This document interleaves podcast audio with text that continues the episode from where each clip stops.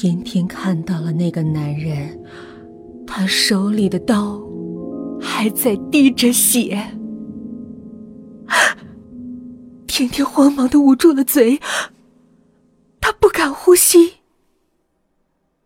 但那个男人马上察觉到了他的存在，并将视线转向了他，但却不带任何的愤怒和情绪，显得有点诡异。甜甜吓得拔腿就跑，而男子也尾随其后。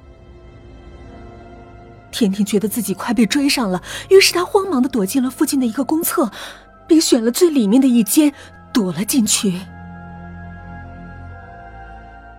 没过多久，他感觉到那个男人也跟进来了。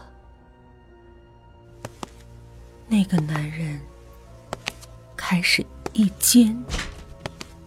一间的用脚踢开了厕所的门，随着踢门声越来越近，甜甜越来越害怕，几乎都快哭出了声。但他还是勉强的忍了下来。终于到了最后的这间厕所。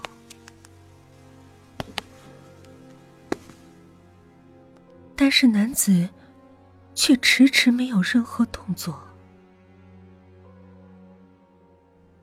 不知过了多久，天终于亮了。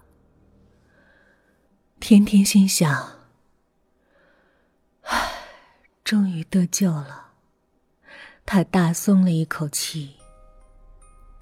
而就在他要踏出门的时候，他突然感觉到，上面似乎有人在看着他。